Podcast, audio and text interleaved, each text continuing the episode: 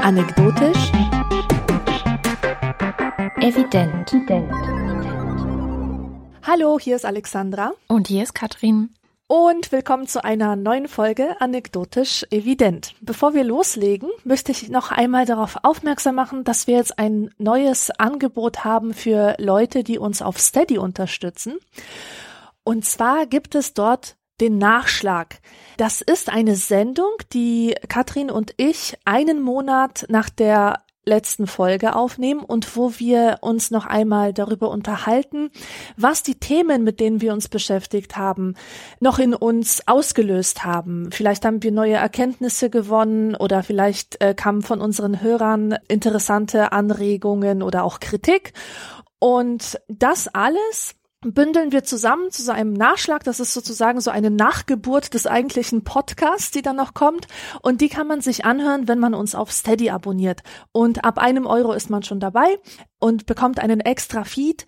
Und dann kann man sich eben diesen Nachschlag anhören. Ja, und wir laden einfach alle dazu ein, ähm, das mal auszuprobieren. Und ich würde sagen, dass wir dann mit unserem Thema loslegen. Genau. Heute haben wir ein Thema, das echt was für Loser ist, aber auch für Gewinner, eigentlich für alle. So, das Thema ist nämlich verlieren. Das hast du vorgeschlagen. Wie ja. bist du auf dieses Thema gekommen? Ich bin auf das Thema gekommen, weil ich ein Büchlein von Hans Magnus Enzensberger gelesen habe. Ähm, das heißt Versuche über den Unfrieden. Es erschien bei Surkamp und enthält drei oder ich glaube sogar vier Essays von Enzensberger aus den vergangenen 20 Jahren, kann man eigentlich sagen. Und einer der Essays heißt Schreckensmänner, Versuch über den radikalen Verlierer. Und den habe ich gelesen und gedacht, das ist eigentlich ein total spannendes Thema. So dieses ganze Thema Verlierer, Gewinner, was erzeugt Verlierer, was sind Verlierer, ähm, wie entstehen Verlierer.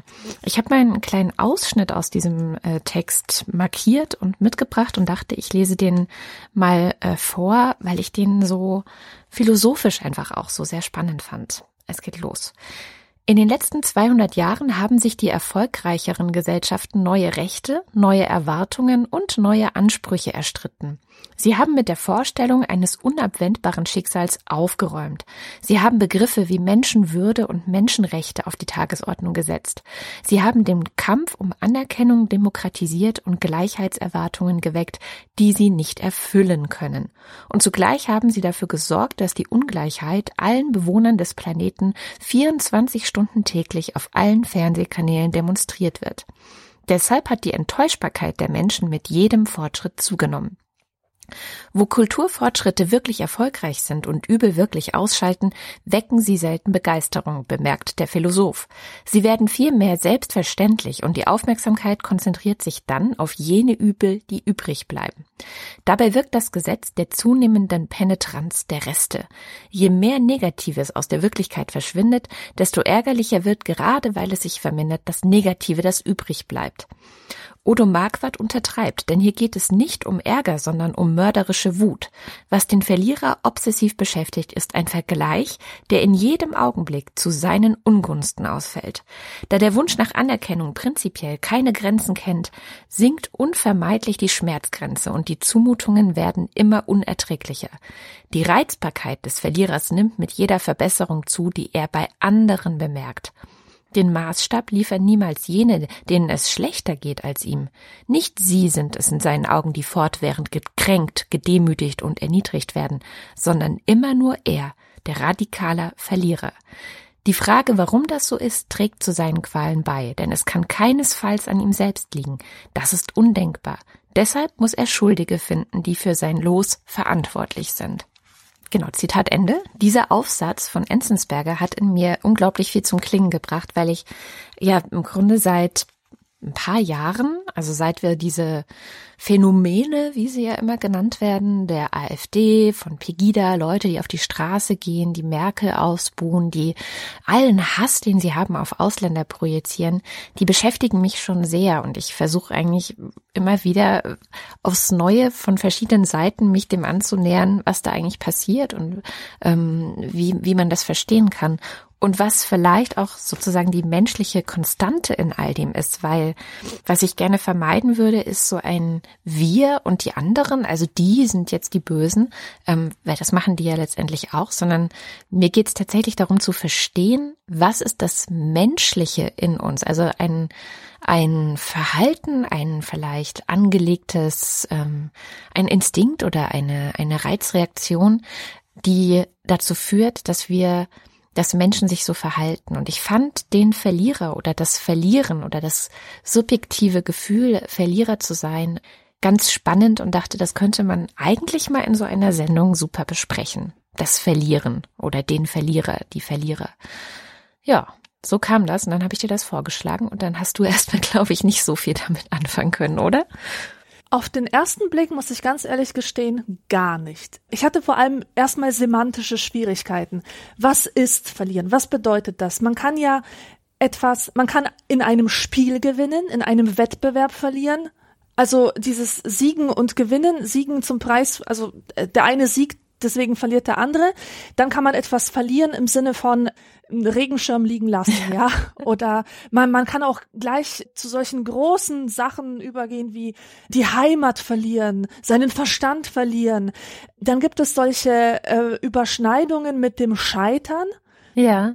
Also das Wort war mir nicht klar genug. Ja. Mir war nicht klar, dass es worüber ich jetzt da eigentlich lesen soll, wo ich eigentlich schauen soll. Aber je länger ich mich damit beschäftigt habe, je mehr ich mich auf dieses Thema eingelassen habe, desto reicher wurde es und es ploppten geradezu Themen auf und Unterthemen, das war unglaublich.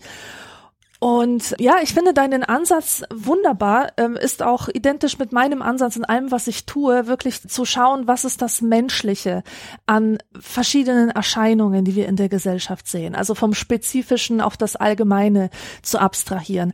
Und ich persönlich und du hast ja jetzt diesen tollen, aus diesem tollen Text vom, vom Enzensberger zitiert und da geht es schon ähm, ums Verlieren auf so einer ganz großen Skala, wo ich mich jetzt instinktiv davon distanziere und sage, das betrifft mich nicht, mhm. ja. So ein Verlierer bin ich nicht und, und ich bin äh, erst recht ganz weit davon entfernt, mich irgendwie zu radikalisieren. Aber das Verlieren spielt auch in meinem Leben eine ganz große Rolle. Und zwar im Leben aller unserer Zuhörer, Zuhörer würde ich jetzt sogar sagen. Ja. Wenn man sich mal anschaut, also der Enzensberger, der spricht irgendwo davon, dass wir Menschen es uns eingerichtet haben in so einem System, das immer weiter Verlierer produziert, wie zum Beispiel der Kapitalismus, ja. Das ist ja, das liegt ja in der Logik des Kapitalismus, dass, dass er immer wieder neue Verlierer produziert. Mhm. Und ich finde, dass die Logik des Kapitalismus jetzt auch noch verstärkt übergeschwappt ist auf unsere sozialen Beziehungen. Stichwort Internet und Stichwort Social Media. Alles ist durchsetzt von so einer seltsamen, äh, von dieser Gamification. Ja, so dass wir anfangen zu weinen, wenn wir zwei Follower verlieren auf Twitter. Ja, schon sind wir, wir verlieren Follower, wir verlieren das ist sowas Abstraktes. Also das sind ja keine konkreten Menschen in diesem Fall, ja. Trotzdem fühlen wir uns, als hätten wir etwas falsch gemacht. Wir haben diese Follower nicht halten können. Wir haben sie verloren und müssen uns damit auseinandersetzen, warum wir sie verloren haben. Ähm, und dann dieses ganze Verhalten auf Facebook. Ich habe zum Beispiel im Nachschlag zu unserer letzten Sendung habe ich erzählt, warum ich mein Facebook-Profil gelöscht habe. Mhm. Und mit ein Grund dafür war, dass ich mich dort immer wie ein Verlierer fühlte, aber auch diese Plattform nutzte, nur um anderen zu beweisen, dass ich kein Verlierer bin. Ich habe ja mal meine Postings mir angeschaut, um Gründe dafür zu finden, warum ich das äh, mit Facebook Schluss machen kann. Und mir ist aufgefallen, dass ich immer dann ein Posting abgesetzt habe und nur dann, wenn in meinem Leben etwas passiert ist, was mir gezeigt hat, dass ich kein Verlierer bin. Wenn ich kleine Erfolge hatte, mhm. ja, wenn ich irgendwie, wenn mein Buch eine neue Auflage bekam oder wenn ich irgendwo zu einer Lesung eingeladen wurde, oder wenn irgendwo ein Artikel über mich erschienen ist. Und ich hatte das Bedürfnis, braggen zu müssen. Und eigentlich mit ein bisschen, mit ein bisschen Einfühlungsvermögen kann man sich denken, dass Leute das eigentlich nicht lesen wollen. Ja, niemand, niemand will das lesen. Niemand will lesen, wie ein anderer sich produziert und ständig von seinen Erfolgen erzählt. Aber ich hatte irgendwie das Gefühl, aber vorher war es mir halt nicht bewusst, dass ich das wirklich nur mache, um mir und anderen immer wieder neu zu beweisen, dass ich mithalten kann, dass ich äh, kein Verlierer bin, dass ich konkurrieren kann mit den Leuten, die posten, dass sie jetzt ein Auslandsjahr irgendwo verbringen in Portugal oder so, oder dass sie auf irgendeiner ausländischen Universität lesen. Und ja, ich, ich würde schon sagen, dass äh, dieses Gewinnen und Verlieren, dass das so stark übergeschwappt ist in unser ganz normales Leben, ähm, dass es hilfreich sein könnte, mal darüber nachzudenken und, und einfach achtsam damit umzugehen und sich anzuschauen, was wir da eigentlich machen. Mhm. Ja, absolut. Das Thema so, äh, Social Media und, und äh, Verlierer oder, oder auch Gewinner, also wie man das eben darstellt, das bringt mich zu einem Punkt, den Enzensberger auch, glaube ich, in einem Nebensatz erwähnt, nämlich, dass das Ganze auch mit Narzissmus zusammenhängt. Und ich habe vor einigen Jahren gab es mal so eine Bewegung, ähm, dritte Generation Ost hießen die. Und die haben sich damit auseinandergesetzt, wie es eigentlich denjenigen Menschen, also so Menschen mein Alter bis zu 40, glaube ich, ergeht, die sozusagen die dritte Generation der DDR gewesen wären. Aber dann kam ja die Wende. Und es gab bei einer dieser Veranstaltungen eine Diskussion mit äh, dem Marz hieß der. Das ist so ein Psychologe, Psychoanalytiker auch, der seit 40 Jahren auch äh, im Grunde praktisch arbeitet und der sich sehr intensiv mit dem Thema Narzissmus auseinandergesetzt hat. Und weil ich das so interessant fand, diese, diese Gedanken, also welche Rolle spielt denn eigentlich der Narzissmus auch in der Eigenwahrnehmung der Ostdeutschen heute, ja? Wie wirkt sich das auf sie aus, auf ihr Selbstempfinden, auf ihre Wirkmächtigkeit? Habe ich damals ein Buch gekauft, äh, wo er eben sehr genau und sehr detailliert und manchmal ein bisschen zu ausufernd, finde ich, über Narzissmus schreibt. Also man muss das schon sehr kritisch lesen, weil er ist so ein typischer Fall, wer nur einen Hammer hat, der sieht jedes Problem als einen Nagel an, ja. Also er sieht eigentlich überall Narzissmus. Wenn jemand raucht, ist er narzisstisch. Wenn jemand irgendwie sich sonst wieder neben nimmt, das sind immer alles Narzissten. Also er spricht im Grunde von einer narzisstischen Gesellschaft.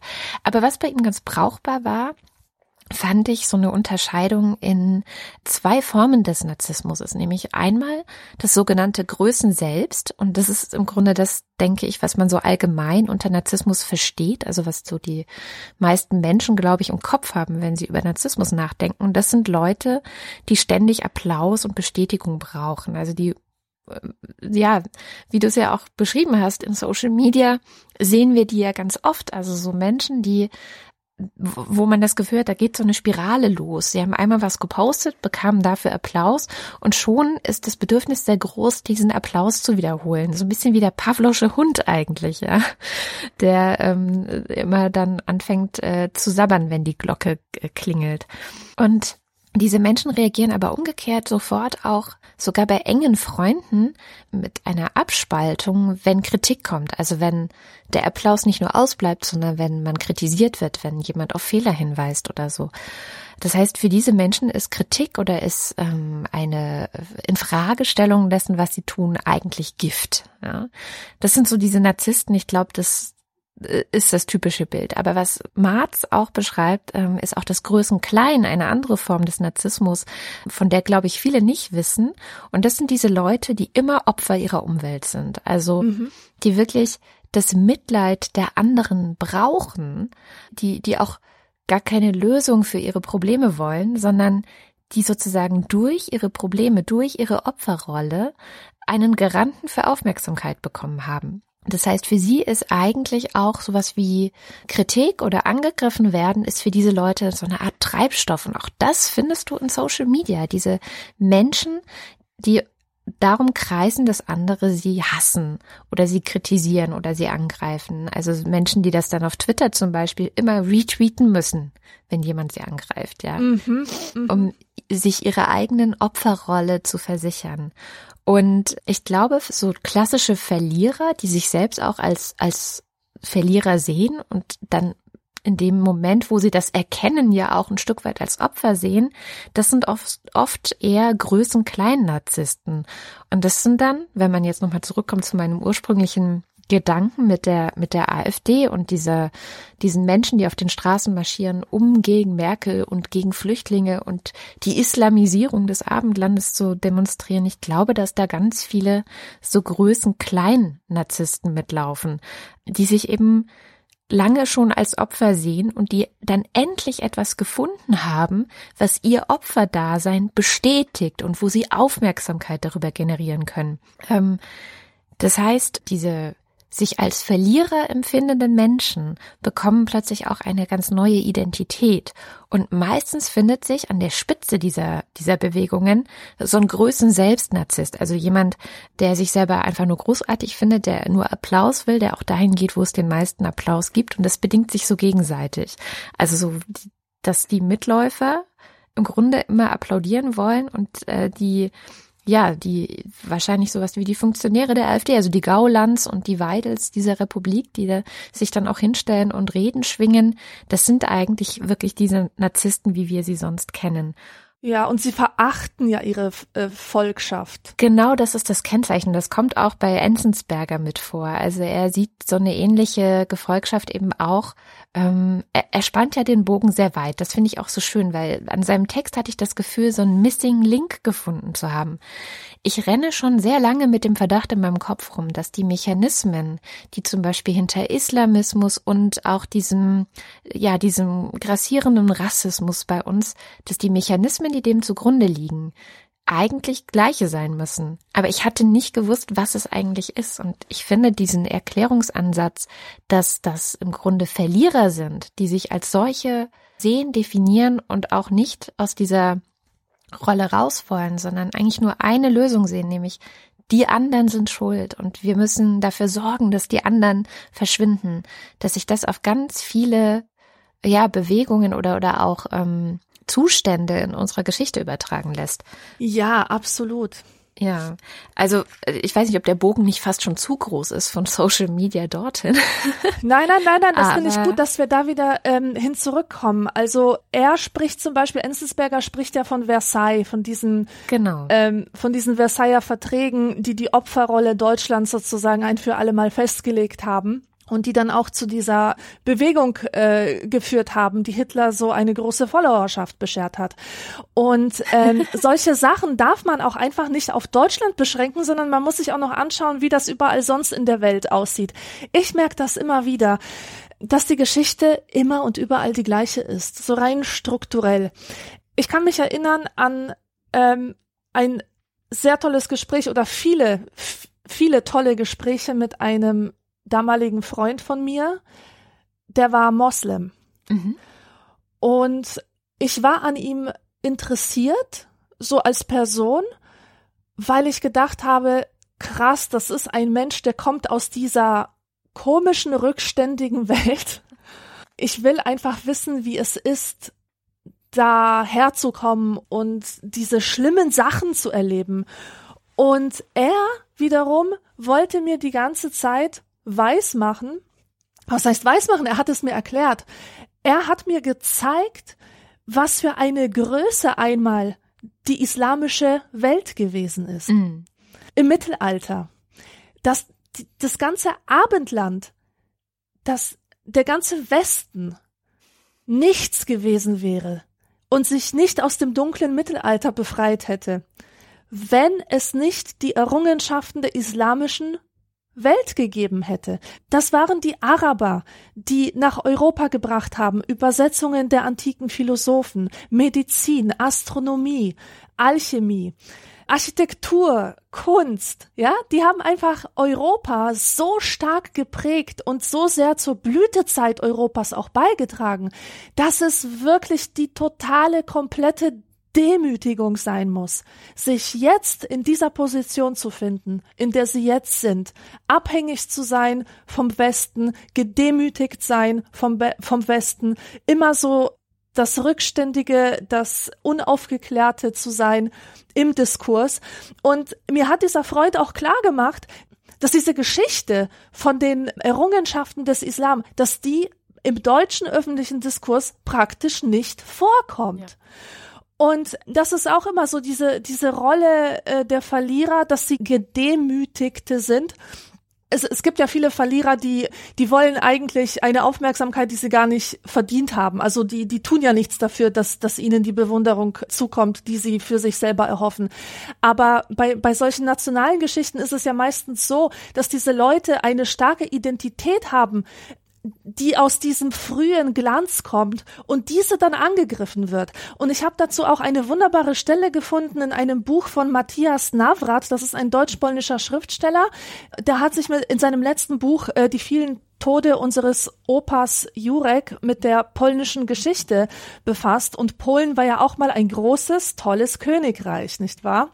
Und heute sehen wir ja die kleinen Kaczynskis äh, und belächeln die so ein bisschen oder ähm, schütteln einfach den Kopf, ja, und, und fragen uns, was, was wollen die eigentlich? Und hier erzählt der Opa seinem Enkel die Geschichte Polens und was es damit auf sich hat. Ich zitiere. Und so kann man sich vorstellen, wie groß Polen einmal gewesen ist, bevor es aufgeteilt wurde zwischen Deutschland, Österreich und dem für solche Dinge gut bekannten Russland. Und deshalb ist es auch klar, warum sich unser kleines Land heute etwas eingezwängt fühlt in seinen Grenzen, denn es hat das Gedächtnis und den Verstand eines großen Königs und Freiheitskämpfers, aber den Körper eines Liliputaners, der als Hofnarr irgendwo auf dem Treppchen unterhalb des Throns sitzt, auf dem heute andere europäische Länder regieren, und wenn dieser Liliputaner sich über seine Lage ärgert, dann schellen die Glöckchen an seinen Pantoffeln und seinem Hut, und die Gesellschaft im Raum ist belustigt, was den Liliputaner nur noch mehr ärgert. Das finde ich ein wunderbares Bild, aber auch so traurig, weil es die nationale Geschichte so vieler Länder illustriert, die einmal große Kulturnationen waren und dann gedemütigt wurden, weil einfach ein anderer an die Macht gekommen ist. Gleichzeitig ist es, also man kann es verstehen, ja, ich empfinde eine große Empathie für, für, solche Problematiken. Einmal jemand gewesen sein und dann plötzlich keiner mehr sein, niemand mehr sein. Aber ich frage mich, ob wir nicht in der Lage sind, erwachsener mit solchen Phänomenen umzugehen. Äh, es gab einen spätantiken Philosophen namens Boethius, der hat ein Werk geschrieben, das nennt sich Trost der Philosophie. Es geht um einen Mann, der sitzt in einem Kerker und wartet auf sein Todesurteil und er bekommt immer wieder Besuche von philosophischen Figuren, die ihm halt Trost in dieser dunklen Stunde bieten und eines Tages kommt Fortuna vorbei. Mhm. Und Fortuna ist ja die, ähm, die Gestalt, die auf dem Rad der Fortuna sitzt oder die mit diesem Rad verbunden wird. Und die Idee hinter dem Rad der Fortuna ist, dass, wenn du gerade oben auf dem Rad sitzt, dass es mit Sicherheit einen Abstieg geben wird und du wirst unten sein, du wirst unter dem Rad sein. Aber kein Grund zu verzweifeln, denn das Rad dreht sich, dreht sich immer mhm. weiter, immer weiter und du wirst wieder oben sein. Und da, das ist und dann ist es sicher aber, dass du wieder absteigst, ja. Und das ist die Lehre, die die Fortuna da auch vorträgt in diesem Buch. Du hast deine Erfolge mir zu verdanken, aber der Preis dafür ist, dass du die Möglichkeit akzeptierst, das alles wieder zu verlieren. In meiner Geschichte oder in meiner eigenen persönlichen Erfahrung ähm, und auch Denkwelt sind die Verlierer das erste Mal aufgetaucht, als ich 2002 nach dem Abi ein freiwilliges ökologisches Jahr gemacht habe, und zwar bei Attac, also diese Globalisierungskritiker in Pferden, damals noch in Pferden. Und ich habe damals angefangen, mich mit der Globalisierung und den Folgen der Globalisierung sehr intensiv zu beschäftigen, was logisch war, weil ich habe ja für diese Leute gearbeitet. Aber da gab es auch immer so Treffen, wo man zusammen über bestimmte Theorien gesprochen hat, wirtschaftliche Theorien, soziale Theorien. Damals war Sven Giegold der Chef von Attac und es haben so Leute mitgearbeitet wie unter anderem Peter Wahl. Also ich muss immer wieder betonen, dass das Attack, was ich damals kennengelernt habe, ganz anders war als dieser ja, diese Organisation, diese, diese NGO, die ja sehr links ist und oft auch sehr laut und nicht immer sehr differenziert, die man heute kennt. Und Peter Wahl, der damals im Co-Kreis von Attac saß, ein, wie ich finde, unglaublich cooler Typ, weil er wirklich sehr klaren Blick auf Wirtschaft hat. Ähm, der hat damals einen Text geschrieben und der Text hieß Die Entwicklungsländer Verlierer der Globalisierung. Und das ist, glaube ich, bis heute, also der Text ist wie gesagt von 2002, aber wenn man den heute so liest, 16 Jahre später, mit allem, was dazwischen passiert ist, sind die Beobachtungen, die er darin macht, immer noch richtig. Er sagt, dass diese Idee der Globalisierung, wie wir sie heute kennen oder wie sie sich vielleicht langsam auch wieder ein bisschen ähm, abschwächt, aber diese neoliberale Idee, die aus den 80er, 90ern so kam, dass die eigentlich mit einem Versprechen daherkam. Und da sind wir dann wieder bei Enzensberger, ne? dass man so diese Versprechungen bekommt. Und das Versprechen war, dass der Neoliberalismus mit dem Instrument der Privatisierung und der Öffnung aller Märkte und der Zurückdrängung des Staates die Lösung für alles ist und dass durch diese grenzenlose äh, wirtschaftliche Entfaltung alle Menschen auf der ganzen Welt sozusagen in dem Strom mit nach oben schwimmen werden.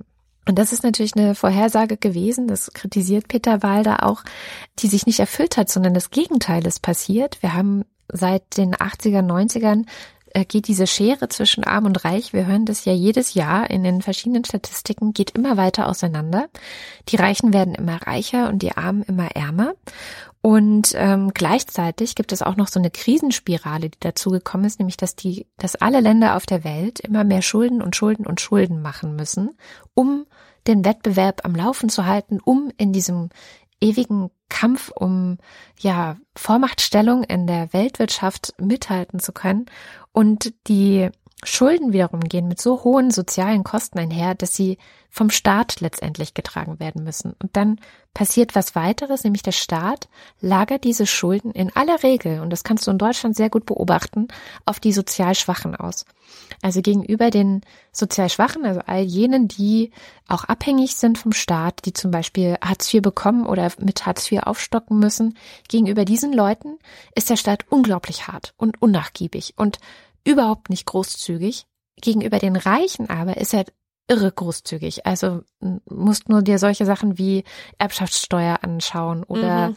ähm, Vermögenssteuer wird ja überhaupt nicht diskutiert und so weiter. Also diese Spaltung ist, glaube ich, tatsächlich ein großer, ein, ein, ein schlimmer, ein großer Faktor für die ja, für die Entstehung von, von Verlierern oder von solchen, die sich als Verlierer fühlen. Ich glaube, in der westlichen Welt sieht man das am schönsten momentan in den USA, wo du ja auch so ähnliche Effekte hast, wie du sie beschrieben hast. Eigentlich waren sie die Weltmacht, ja. Also als ich groß geworden bin, waren die USA einfach total geil riesig groß. Du wolltest dort unbedingt ein Highschool-Jahr machen. Also ich wollte ja, dort unbedingt. Unbedingt, na klar. ein Highschool-Jahr machen. Und äh, es ist es war einfach so das große Vorbild für alles. Alles, was es in den USA gab, kam nach ein paar Jahren auch zu uns und wurde hier auch geliebt. Und dieses Imperium oder der Stern dieses Imperiums sinkt ja auch gerade. Ja. Und was hervorkommt gleichzeitig ist Donald Trump und seine Anhänger, die würde ich jetzt mal behaupten, auch in diese Kategorie reinfallen. Also, dass sie eigentlich Verlierer sind. Er hat die ja auch mhm. angesprochen mit genau diesem Gefühl, was sie hatten. Das hat er verstärkt. Ähm, Enzensberger hat das ganz gut auch in seinem Artikel oder seinem Text ähm, geschildert. Ähm, er spricht von der Verzweiflung über das eigene Versagen, die Suche nach Sündenböcken, ein Realitätsverlust, gleichzeitig ein Rachebedürfnis, ein Männlichkeitswahn ein kompensatorisches Überlegenheitsgefühl dieser Gruppen und die Fusion von Zerstörung und Selbstzerstörung. Ähm, und bis auf den letzten Punkt, also diese Fusion von Zerstörung und Selbstzerstörung, ich glaube, das ist dann wirklich so radikalen Gruppen, die sich dann, wie so Islamisten, die sich selbst in die Luft jagen. Aber bis auf diesen letzten Punkt kennzeichnet es wirklich so viele Gruppen und Bewegungen weltweit gerade, vor allem in den westlichen äh, Ländern und Industrienationen, die eben versuchen, ja, irgendwie wieder Herr der Lage zu werden, irgendwie wieder Kontrolle zu bekommen. Make America Great Again ist ja eigentlich wirklich, ist ja die Aussage, America was not great. Also zuletzt war alles scheiße. Wir, wir sind hier mhm. die Loser sozusagen der Welt und wir wollen aber wieder die Gewinner sein. Wir wollen wieder auf der Gewinnerseite sein. Mhm. Und ich meine, Donald Trump ist ja auch der Gewinnertyp ähm, schlechthin oder sieht sich als solcher und inszeniert sich ja auch als solcher. Also wenn ihr mir folgt, wenn ihr alles macht, so wie ich sage, dann werdet ihr auch zu Gewinnern. So ist ja das Versprechen letztendlich. Von daher sehr, sehr aktuelles Thema. Und äh, Joseph Stieglitz hat genau das auch, diese Verknüpfung zwischen den Verlierern der Globalisierung, also dass diese Ideologie des Neoliberalismus so viele Verlierer produziert hat, dass wir heute eben einen Aufstieg dieser populistischen Politiker und Parteien haben, dass das einfach direkt miteinander zusammenhängt. Das glaube ich mittlerweile auch ganz fest. Die Frage ist natürlich, hm, was kann man machen? Wie kannst du dem irgendwie hm. entgegentreten? Ja. Bevor wir darüber sprechen, würde ich gerne etwas auf die andere Waagschale legen, weil wir haben jetzt wirklich Loser als sehr unsympathische Menschen kennengelernt, ja, als diese träge Masse oder äh, radikalisierte Masse, besser gesagt, die uns das Leben schwer macht und die den Weltfrieden bedroht und so weiter. Aber vielleicht sollten wir uns mal anschauen, woraus die Figur des Verlierers sonst noch so besteht. Mhm. Und zwar, indem wir mal schauen, welche Rolle Verlierer in der Popkultur spielen. Oh, sie ja. spielen dort eine sehr, sehr große Rolle. Absolut. Ich sag nur Beck, I'm a loser baby. Ganz genau, das habe ich mir auch aufgeschrieben. Auch äh, und und dieses dieser Song, der ist ja auch entstanden so im Rahmen dieser Grunge-Kultur, die durchaus wie der Punk eine No-Future-Kultur war. Ja, da sind Leute laut geworden oder haben sich einfach gezeigt, die mit solchen Problemen zu kämpfen hatten, dass sie studiert haben, aber jetzt bei McDonald's arbeiten müssen. Ja, oder dass sie in irgendwelchen wirtschaftsschwachen Regionen aufwachsen, wo sie überhaupt keine Zukunft für sich sehen. Diese ganzen Grunge-Bands, die, die fingen ja auch an mit diesem Gedanken, wir sind Loser. Ähm, und das war aber gut, das war so ein produktiver Umgang mit seinem Verliererstatus. Diese Leute haben das ästhetisch transformiert sozusagen und, und sind dann doch produktiv damit umgegangen. Und der Beweis ist ja, dass wir ganz viele Songs darüber haben von diesen Grunge-Leuten, dass wir Filme darüber haben wie Reality Bites, dass sich eine ganze Mode daraus entwickelt hat, die natürlich dann auch vom Kapitalismus vereinnahmt wurde und, und sich darin zerstört hat. Aber egal. Ich habe mich gefragt, was den Loser-Type eigentlich so attraktiv macht für die, für die Popkultur. Wir begegnen dem ja auch außerhalb dieser ganzen, ganzen klassischen Jugendbewegungen wie Punk und Grunge. Das ist ja wirklich allgegenwärtig. Es, es gibt kaum eine Serie, die nicht irgendwie mit einer Loser-Figur auftrumpfen kann. Und mir sind verschiedene Figuren dazu eingefallen. Es gibt nicht nur einen Loser-Type, sondern viele verschiedene. Wir haben zum Beispiel solche Leute wie, wie Walter White bei Breaking Bad, der ein Loser ist, sich als Loser empfindet, weil er nicht vorankommt im Leben, weil er, weil er gedemütigt wird von seinen Schülern, weil er ein behindertes Kind hat und, und zu wenig Geld, um das dritte Kind, das jetzt unterwegs ist, irgendwie äh, durchs Leben zu bringen und entwickelt sich dann im Laufe der Geschichte zu einem Drug Lord, wird also quasi zum, zum Anti-Helden, vom Loser zum Anti-Helden. Und ob da jetzt ein Anti davor steht oder nicht, in diesem Fall wird die Figur einfach stilisiert zu etwas Tollem, womit wir uns gerne identifizieren. Denn wer von uns fühlt sich nicht irgendwann als Loser mhm. und möchte sich gerne mal in so einer Situation erleben. Solche, solche Gedanken wie, ich werde Star, ich werde auf der Bühne stehen, die haben wir ja meistens, wenn wir 14 Jahre alt sind und uns niemand beachtet. Ja. Ja, und deswegen bereitet es uns so eine große Lust, solchen Leuten dabei zuzuschauen, wie durch das magische Wirken des Schicksals sie doch noch äh, ihre volle Pracht entfalten können.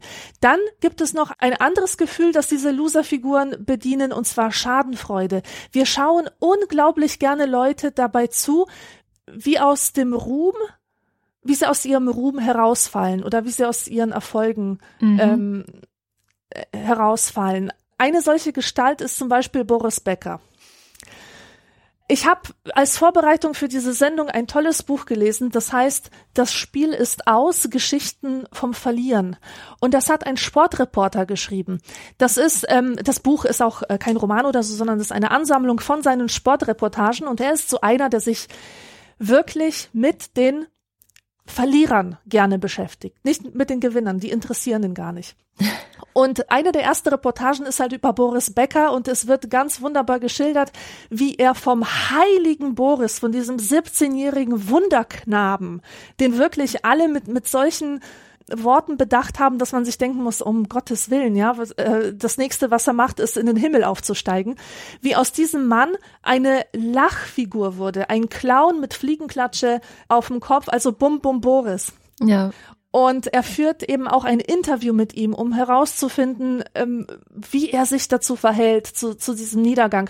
Und ähm, Boris ist so ein typischer Fall von also wir verfolgen seine Geschichte oder vielleicht nehmen wir sie auch nur achselzuckend zur Kenntnis, weiß ich nicht, aber es macht uns irgendwie Spaß zu sehen, wie eine solche Ikone ähm, dahin bröselt. Ja, mhm. das, es zeigt uns einfach, ah, also selbst die Erfolge der Heiligen sind nicht von ewiger Dauer. Selbst denen passiert dieses allzu menschliche, dass sie auf einen Schlag einfach alles verlieren. Ja. So. Und äh, was am allerseltensten ist, finde ich, in der Popkultur, ist der Loser, der wirklich konsequent Loser bleibt, der als Loser beginnt und als Loser endet. Und hierzu kann ich kurz verraten, was mein Lieblingsfilm ist. Das ist nämlich so ein Film. Welcome to the Dollhouse heißt der, ist von 1995 und er handelt von einer zehn- oder elfjährigen, die wirklich Loser auf allen Ebenen ist. Sie sieht nicht gut aus, sie trägt beschissene Klamotten, ihre Familie ist scheiße, ihre Schwester ist der Horror, ihr großer Bruder macht auch nicht, auch nicht viel her, sie hat keine Freunde, sie wird gemobbt, sie wird geärgert, ihre Freundschaften und ihre Schwärmereien funktionieren einfach nicht. Und das Geile ist, warum ich diesen Film auch so liebe, ist, dass er uns keine Illusionen macht darüber, wie es mit so einem Menschen weitergeht. Mein Freund zum Beispiel konnte sich den Film nicht anschauen, weil sich in ihm alles verkrampft hat. Er ist sehr mitfühlend und äh, er konnte das einfach nicht ertragen, wie wie schlimm es diesen Mädchen geht. Ich wiederum habe bei jeder Szene förmlich gejubelt darüber, wie präzise und genau dieser Regisseur das Loser-Dasein beschreibt. Ich konnte mich da so wiederfinden und das das Tolle ist, dass dieser Film kein gutes Ende hat. Er hat kein schlimmes Ende, aber einfach kein gutes. Man bekommt das Gefühl am Ende, dass es diesem Mädchen noch viele, viele Jahre so gehen wird, mhm. bis es ihm letztlich ähm, gelingt, dieses Schicksal vielleicht positiv um, umzuinterpretieren oder so. Aber was mich da dabei frappiert hat, als ich mir das nochmal durch den Kopf gehen ließ, war die Frage, warum es eigentlich in der Popkultur so wenige weibliche Loser Figuren gibt. Ist mhm. dir das schon mal aufgefallen? Ja. Es gibt praktisch keine weiblichen Slacker. Ähm, Slacker sind immer nur Männer.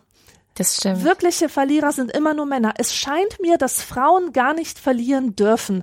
Also es gibt, es gibt für Mädchen gar keine Identifikationsfiguren in diesem Bereich. Ja.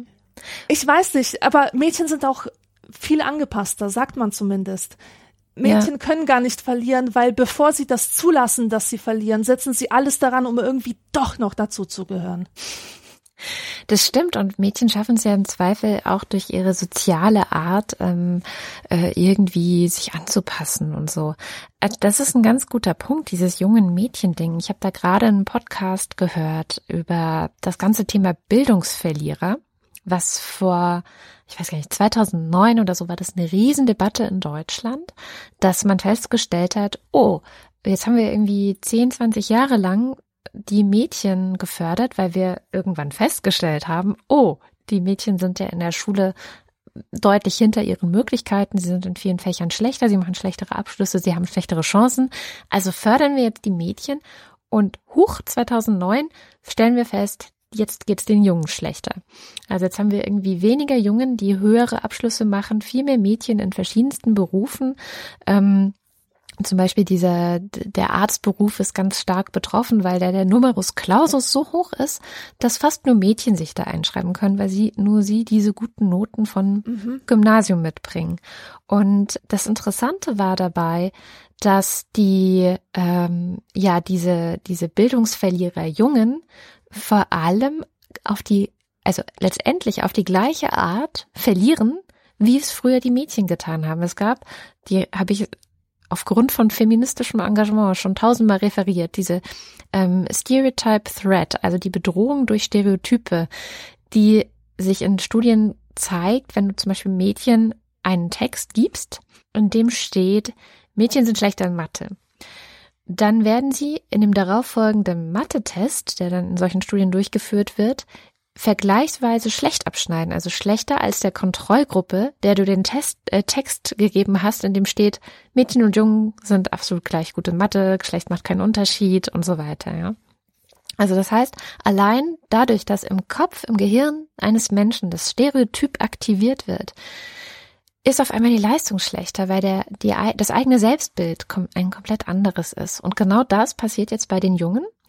Ähm, wenn Jungen in solchen Testumgebungen einen Text gibst, in dem steht, dass Jungen die Bildungsverlierer sind, und das war 2009 sehr stark der Fall, dass man eben gesagt hat, oh, und die Jungen sind jetzt alle schlecht. Außerdem sind daran schuld die vielen Lehrerinnen in den Grundschulen, weil die können sich ja gar nicht auf Jungen einlassen und so. Das war eine komplett groteske Diskussion auch, weil mittlerweile weiß man auch, dass es nicht stimmt. Also, dass Männer und Frauen ähm, gleich gut äh, im Lehrerinnen, Lehrerjob sind und die Kinder gleich viel lernen, dass es also wirklich keinen Unterschied macht, ob ein Mann oder Frau vorne steht.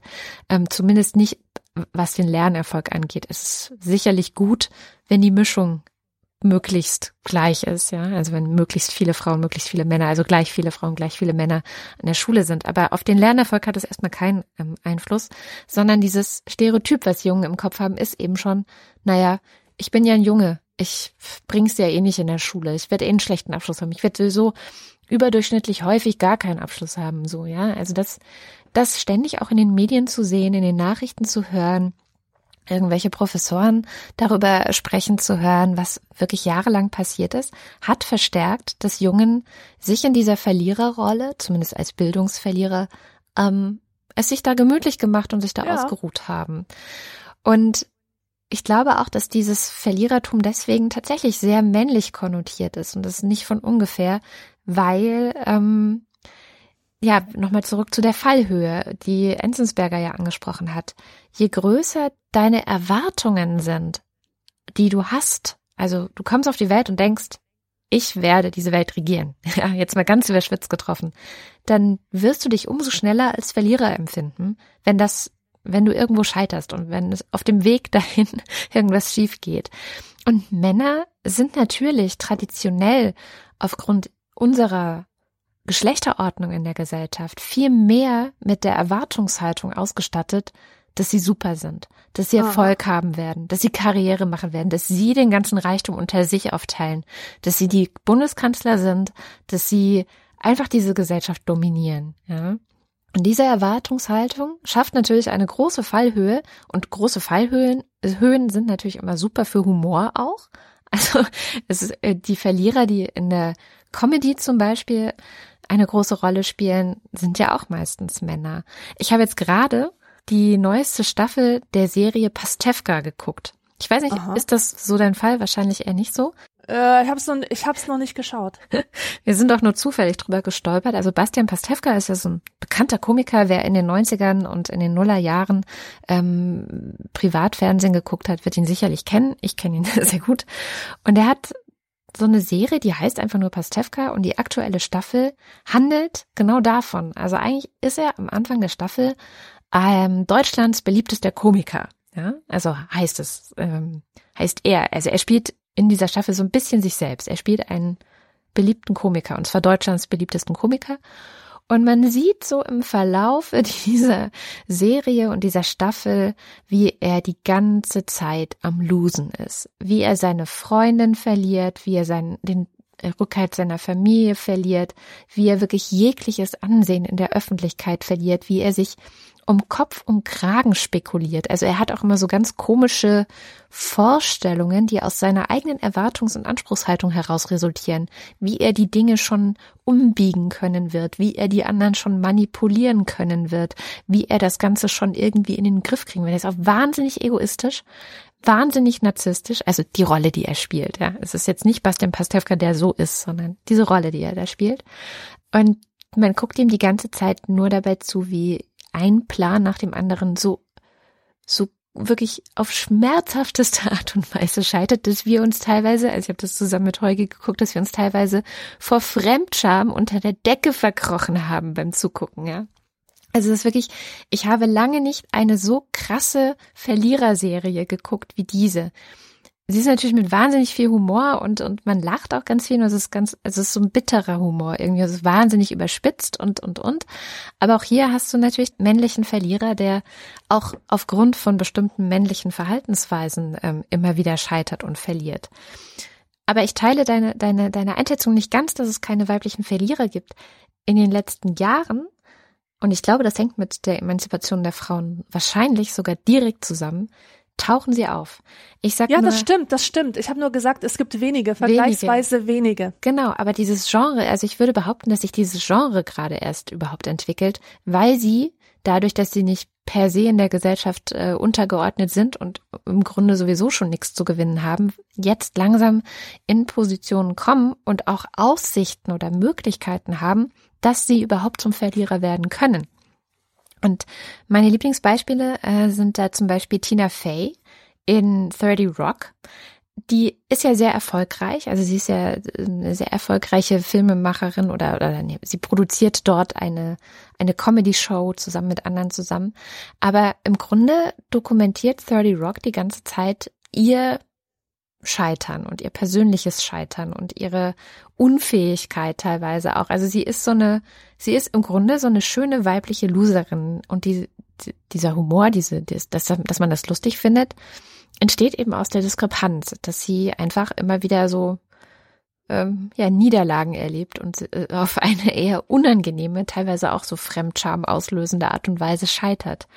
Und die zweite Person ist ähm, Lina Dunham die in Girls ja ganz gut, ähm, weiß nicht, hast du die das Serie gesehen? Ja. Ja, natürlich. Ich liebe diese Serie. Und ich finde, also es gibt ja, es gibt ja viele solche Figuren, weibliche Loser-Figuren. Also viele jetzt in diesem Kontext, dass es die überhaupt gibt und so. Mhm. Viele verschiedene. Und bei manchen ist es total übertrieben, bei anderen denkst du, okay, das ist aber wirklich so eine eins zu eins Kopie von irgendwelchen ähm, männlichen ähm, Loser-Modellen. Und bei Lena Dunham da finde ich das Scheitern grandios und so authentisch. Ja, absolut. Also ich und ich, aber ich finde, ich frage mich halt, ist es Zufall, dass sowohl Tina Fey als auch Lena Dunham Feministinnen sind oder auch feministische Ikonen sind, dass wir auch die so feiern als als Ikonen für ja Emanzipation. Also gehört sozusagen die die Schaffung eines weiblichen Losers mit zu unserer Errungenschaft dazu? Ja, das tut es, das tut es, glaube mir.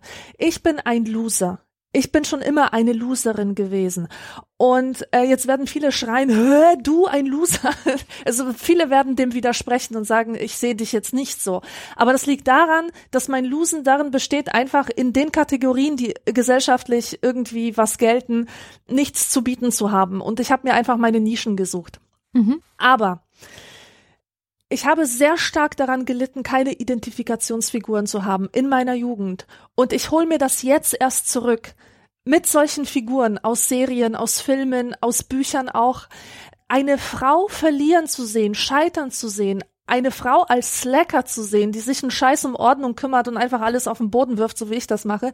Es ist einfach so befreiend, dass es mir die Chance gibt, das zu verändern. Weißt du? Ja kann ich das gar nicht beschreiben, wie, wie schlimm das für mich immer war, wenn ich für, für meine Slacker-Eigenschaften immer runtergemacht wurde und kritisiert wurde und auch immer so mit diesem Zusatz, das gehört sich nicht für eine Frau. Du solltest dich schämen, du bist ein Mädchen und bist so und so und so. Also ich war immer für ein Mädchen, war ich immer verkehrt. Das ja. wurde mir halt immer so reingedrückt. Und das hat mir furchtbar wehgetan und einfach nur da, dafür äh, gesorgt, dass mein Selbstwertgefühl immer ganz, ganz unten war, ja. Und jetzt, wo ich sehe, dass es Frauen gibt, die das alles embracen, die sagen, hey, sei doch so, ähm, das ist vor allem, es könnte ja auch kritisiert werden, dass, dass man ähm, jetzt Frauen ganz viele negative Eigenschaften gibt und äh, jetzt wollen die halt so sein wie die Männer und äh, weißt du, aber das ist ja auch eine Freiheit, ja. sich, äh, die man sich damit erlaubt. Absolut. Das, und, und wie viel, wie viel Energie dadurch frei wird. Also, warum bin ich ein Slacker? Warum bin ich so unordentlich? Das ist deswegen, weil ich andere Prioritäten habe und weil ich meine Energie lieber in das Verfassen eines guten Textes stecke, als in das Staubwischen meiner Regale. Ja, das ist etwas Positives und seit ich das sehen kann, äh, macht mich das nicht mehr fertig. Und weil es mich nicht mehr fertig macht, habe ich in meinem Kopf mehr Platz, das zu machen, was ich liebe und woran ich glaube. Mm. Genau. Also für mich waren solche weiblichen Loser-Types unglaublich wichtig und sind es immer noch. Ja. Ja, aber auch einfach dafür einen Umgang zu finden mit verschiedenen Niederlagen. Und ich meine, das Leben, und das muss man jetzt, glaube ich, auch mal ganz fett unterstreichen, das Leben ist halt voller Scheitern und Niederlagen. Das ist einfach so. Aber man hat Frauen das nicht zugestanden. Frauen haben ja, ja auch ganz oft diesen Perfektionismus, mit dem genau. sie sich ja auch oft selber im Weg stehen. Also sie, ähm, das haben wir auch zigfach im Lila Podcast, glaube ich, schon thematisiert, dass Frauen eine Aufgabe oft erst dann annehmen oder auch ab abgeben. Also, dass sie sagen, okay, ich kann das machen, wenn sie zu 100 Prozent sicher sind, dass sie es auch wirklich machen können. Wohingegen so ein typischer Mann sagen würde, ja, ja, ich kann das schon irgendwie machen. Mhm. Und auch wenn sie dann die Aufgabe gemacht haben und dann sozusagen abgeben müssen, dauert es bei Frauen oft länger, ehe sie damit fertig sind, weil sie geben sich viel mehr Mühe.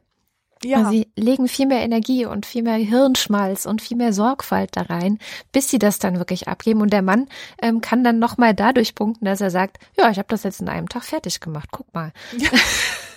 genau, das ist es, ja. Und tatsächlich gehört natürlich so dieses, ähm, ich lasse das jetzt so, das ist auch ein unglaublich wichtige, wichtiger Satz, den ich ganz oft zu mir selber sage in meiner alltäglichen Arbeit, dass ich sage, ich lasse das jetzt so. Und wenn da ein kleines Fehlerchen drin ist, mein Gott, das wird schon nicht irgendwie das wird niemand deswegen denken, dass ich scheiße bin.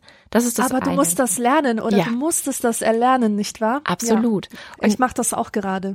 ich musste generell lernen, mit Niederlagen umzugehen. Also ich konnte das auch nicht so gut.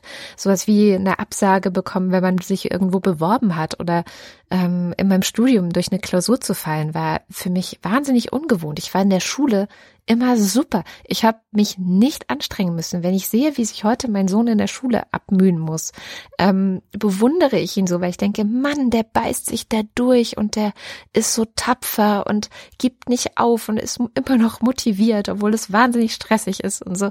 Das hatte ich nie. Ich habe wirklich Schule so, ach ja, ich habe nicht mal Hausaufgaben gemacht. Also ich habe immer so meine gesamte Schulzeit über eigentlich das Gefühl gehabt, ich kann sowieso alles und ich muss das gar nicht. Und da war das Studium für mich wirklich eine, eine, ja, eine Lektion im Verlieren und in Niederlagen Aha. einstecken. Aber gut, es war halt auch das Biologiestudium, das wirklich auch hart war. Haben wir ja schon mal drüber gesprochen in der Folge über Studieren.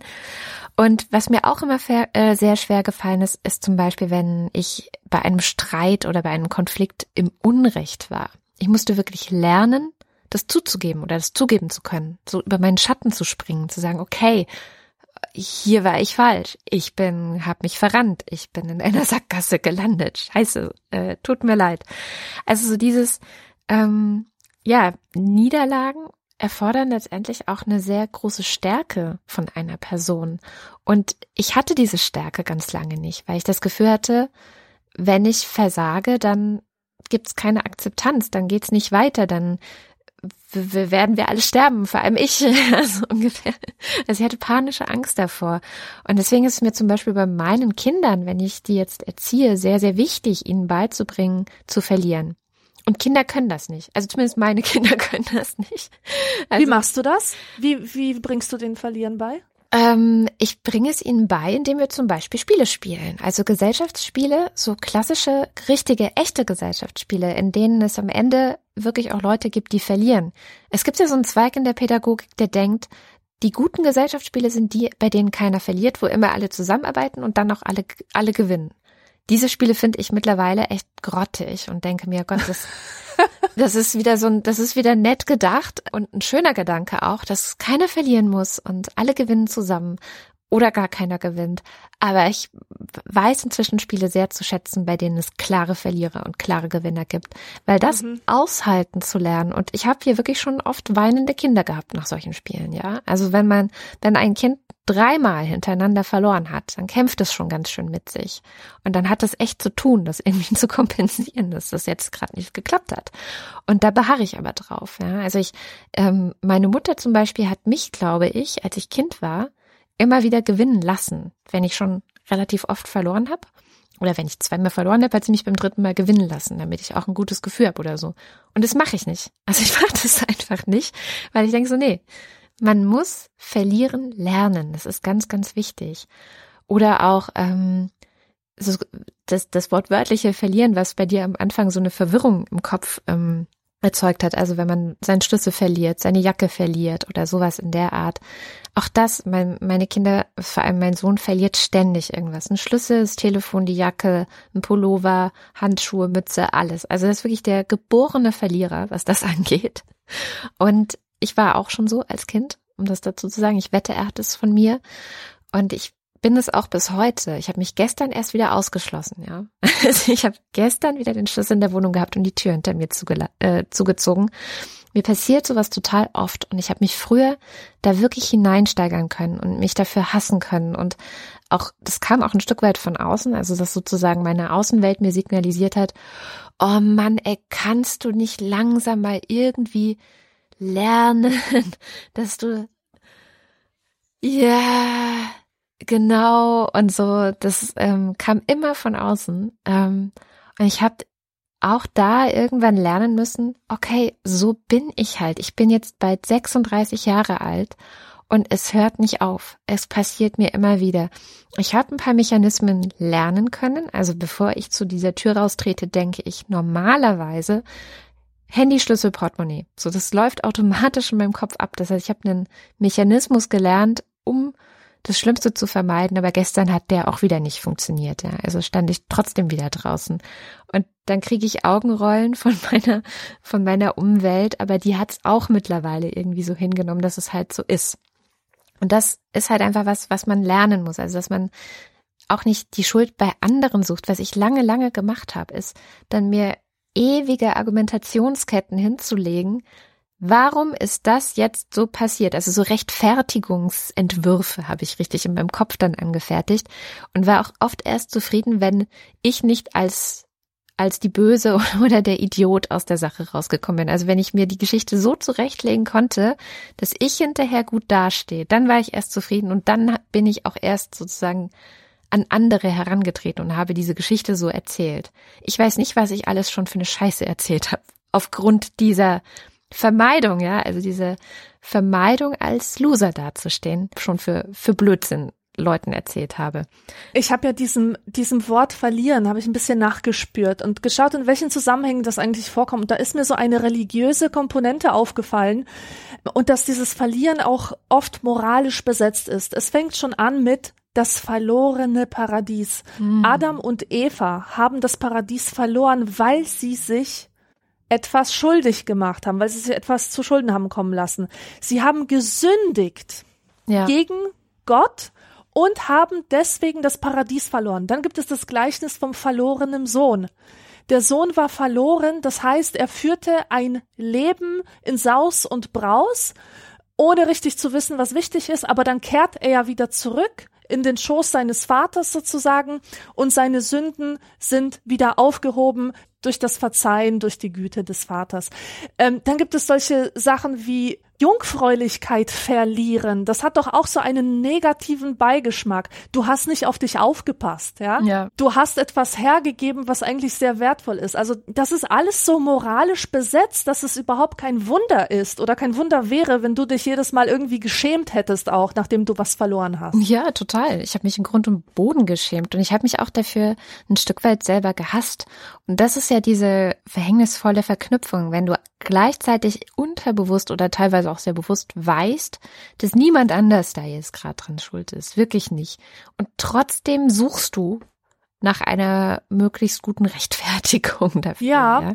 Und das ist schon ziemlich, ja, ich glaube, das kann wirklich ziemlich diabolische äh, Ausmaße annehmen. Bei, bei mir ich kann jetzt darüber lachen und ich glaube, es ist, ich habe auch nie wirklich jemanden, hoffe ich zumindest, nie jemanden richtig geschadet durch diese Kompensationshandlungen quasi. Aber ich glaube, so dieser Versuch, das eigene Scheitern und das eigene Versagen zu vertuschen und dafür zu sorgen, dass niemand bemerkt, dass man einen Fehler gemacht hat und dass man gescheitert ist, dass man ähm, im Grunde an einer bestimmten Stelle vielleicht auch einfach eine völlig idiotische Entscheidung getroffen hat oder so, dass dieser Versuch des Vertuschens ganz viel Unheil in unserer Welt anrichtet. Das, ich möchte nicht wissen, wie viele Kriege und Konflikte und ähm, wie viel Hass zwischen verschiedenen Ethnien darauf beruht, dass irgendwelche idiotischen Diktatoren und Führer eigentlich die ganze Zeit nur versuchen zu vertuschen, was für eine Scheiße sie gebaut haben.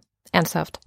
Ja, es gibt aus der Sozialpsychologie sowas Interessantes, das nennt sich Hate of Losing oder Fear of Losing oder irgendwie sowas. Es gibt mhm. auf jeden Fall Studien, die belegen, dass der Mensch es mehr hasst zu verlieren, als etwas nicht zu gewinnen. Ja. Also er hält sehr fest an dem, was er hat. Das finde ich eigentlich ganz interessant, weil es bei mir total anders ist. Ich habe auch gar nicht so dieses negative, diese negative Verbindung zum Verlieren, so wie du das hast. Für mich war Verlieren immer was total Geiles, was Befreiendes. Sei es, dass ich Freunde verloren habe, weil, oh Gott, muss ich einem weiteren Typen nicht mehr absagen. Ich bin raus aus dieser sozialen Nummer. Eine Person weniger, mit der ich mich treffen muss. Also das war schon mal positiv. Dann Festplatte abgeschmiert, ja, Datenverlust. Mhm. Gott sei Dank muss ich diese verfickten Fotos nicht sortieren. Solche Gedanken hatte ich immer wenn, wenn mir irgend, wenn irgendwas verloren gegangen ist. Mhm. Das war für mich eine Befreiung, weil ich habe sowieso immer zu viel, zu viel von allem. Und wenn etwas weg ist, egal ob durch eigenes Verschulden oder ähm, durch Schicksal oder so, ich freue mich meistens über den Verlust.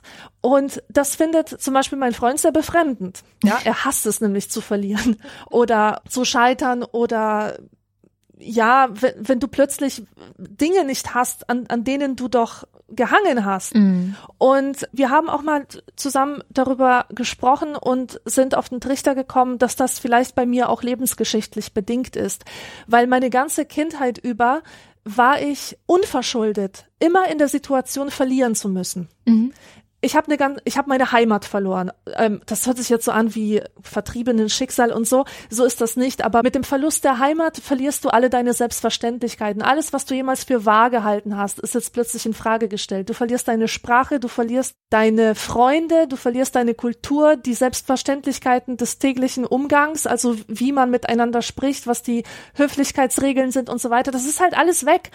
Und in diesen ersten Jahren sind wir auch ständig umgezogen. Es hat also überhaupt keinen Sinn gemacht für mich, psychologisch, mich an irgendetwas zu binden, denn ich würde es in zwei Wochen sowieso wieder verlieren. Mm. Leute, die man kennenlernte, ließ man hinter sich. Zimmer, die man einrichtete, wurden über den Haufen geworfen und verlassen, um in ein anderes Zimmer umzuziehen und so weiter und so fort. Und das, meine ganze Kindheitsgeschichte war, war so ein ewiges Verlieren von Dingen. Und irgendwie habe ich mich daran gewöhnt. Mhm. Und ich habe gelernt, Dinge zu verlieren, nicht mehr äh, Dinge zu haben. Und das hat in mir zu so einem zu, zu der Ausbildung eines unheimlich großen Talents geführt, nämlich dass ich so ein Stehaufmännchen bin. Es ist egal, was mir passiert, ich stehe immer wieder auf. Das ist immer wie ein Neubeginn, ja? Mhm. Es, es hat etwas nicht geklappt, ich habe was verloren, die Aussicht auf einen Job oder was auch immer oder die, die Früchte meiner Arbeit. Und ich stehe immer wieder auf und fange von neuem an und freue mich so, sogar über diese Chance, das nochmal von Grund auf denken zu können. Und ich glaube, dass ich auch überhaupt nicht kompetitiv bin und mhm. ähm, es mir gar nicht darum geht zu verlieren oder zu gewinnen, weil weil ich den Kampf auch sehr gut verstehe. Ich habe früher Judo gemacht, nicht lange, vielleicht ein Jahr lang, aber das erste, was wir gelernt haben, war Fallen. Ja. Wie man richtig fällt um die Wucht der Griffe kennenzulernen, um sich auf den Kampf um auf den Kampf einfach vorbereitet zu sein, ja. Mm. Dieses ständige über die Schulter abrollen und fallen und so mit der Hand auf, auf die Matte schlagen und so, das, das war mir damals noch nicht so bewusst natürlich, was es bedeutet, äh, für, für, den, für den täglichen Kampf, ähm, diese Metapher zu haben. Aber heute sehe ich das. Dieses Fallenlernen ist unglaublich wichtig. Und man sagt ja auch, je früher du failst, umso größer sind deine Chancen, später erfolgreich zu sein mm. im mhm. Leben. Ja. Du musst einfach diese Erfahrung machen. Sie lehrt dich Demut sie lehrt dich vielleicht erst den Kampf. Du musst wissen, wie man verliert, um zu wissen, wie man siegt man sieht ja an, an den Schicksalen von solchen Kinderstars, wie tragisch es enden kann, wenn jemand das nie gelernt hat. Oh Gott, das sind ja. irgendwelche Leute, die sind mit fünf Jahren schon im Fernsehen gewesen und ihre ganze Kindheit und Jugend war geprägt von Aufmerksamkeiten, von Ehrungen, von Preisen, von Oscars und dann plötzlich verändert sich ihr Aussehen und sie sehen scheiße aus, jedenfalls nicht so, dass man, dass man sie gerne im Kino sehen würde oder so. Und diese ganzen Erfolge sind mit einem Mal dahin und das sind Leute, die nicht darauf klarkommen, dass sie auf einmal nicht mehr gewinnen, dass sie auf einmal auf der Verliererseite sind. Die begehen dann Selbstmord, stürzen sich in Drogen und so weiter. Also da gibt es unglaublich viele Geschichten über solche Schicksale. Ja, das ist echt total tragisch. Ich glaube generell, dass es tragisch ist, wenn man zu früh die Erwartung entwickelt, dass alles super ist und dass alle einen zu Füßen liegen und alle einen toll finden. Und wenn man gar keine Frustrationserfahrung sozusagen macht. Also es gibt ja bei den äh, Psychologen, aber auch bei den Pädagogen diesen Begriff der Frustrationstoleranz. Ähm, bei Kindern meistens noch nicht so sonderlich gut ausgeprägt. Das merkt man dann daran, wenn sie heulend auf dem Supermarktboden liegen und schreien und so. Also das gibt's ja die schönsten Geschichten und jeder hat das auch schon mal gesehen, dass ein Kind keine Frustrationstoleranz hat, sondern alles sofort und äh, unbedingt haben will. Und dann gibt es da eben auch Eltern, ganz viele Eltern, denke ich, die das kaum aushalten können und die dann lieber ihrem Kind alles geben, was es will und alles ähm, dafür tun, dass es eben nicht ausrastet, sondern dass es ruhig bleibt, dass es zufrieden bleibt. Ähm, das Krasseste, was ich jemals gesehen habe, waren Eltern, die ihrem Kind im, beim Italiener, also wie wir waren auch, also Holgi, ich und die Kinder waren gerade auch Pizza essen und da saß so ein Ehepaar mit ihrem Kind und damit das ruhig ist die ganze Zeit, während das Essen noch nicht da ist, haben sie ihm so einen kleinen tragbaren DVD-Player mit so einem kleinen Bildschirm auf den Tisch gestellt, DVD reingeschoben, dann hat das Kind äh, einen Film geguckt im Restaurant, während es auf seine Pizza gewartet hat. Und wir haben ziemlich ungläubig darüber gestarrt, weil wir uns dachten, oh Gott, was zum Henker kann das Kind nicht mal irgendwie 10, 15 Minuten darauf warten, dass seine Pizza frisch zubereitet wird, kann es sich nicht mal mit den Eltern unterhalten. Und ich glaube, dass das ganz häufig so der, der eigenen Ruhe dient, dem Kind einfach zu geben, wonach es verlangt und nicht Nein zu sagen und nicht Grenzen da auch zu setzen. Ne, letzte, letzte Woche war ja dieses Thema Grenzen, aber die eigenen Grenzen zu setzen. Und diese nicht gelernte Frustrationstoleranz wirkt sich bei Erwachsenen häufig daraus, also darin aus, dass sie eine, ähm, eine Anspruchshaltung entwickeln. Es gibt so eine ganz schöne Theorie über, ähm, die kommt aus der Schematherapie und die spricht im Grunde von Lebensfallen. Also dass viele von uns, die irgendwelche Probleme im Leben haben, ähm, fallen in so ein Schema und dieses Schema zeigt sich in einer besonderen Lebensfalle und die Lebensfalle vieler Menschen oder einiger Menschen lautet Anspruchshaltung. Dass mhm. sie also immer denken und erwarten, dass alle sich so zu verhalten haben, wie sie das definieren und wie sie das auch formulieren und an andere richten. Sie haben nie die Erfahrung gemacht, dass ihre Wünsche nicht erfüllt werden. Und das ist auch das, das ist die schwierigste aller Lebensfallen.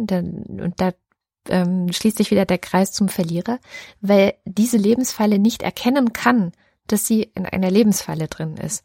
Weil die anderen sind im Zweifel nämlich immer das Problem. Wenn du eine Anspruchshaltung an andere hast, dass die sich auf eine bestimmte Art und Weise zu verhalten haben und die tun das nicht, dann bist ja nicht du das Problem, sondern immer die anderen. Immer die anderen.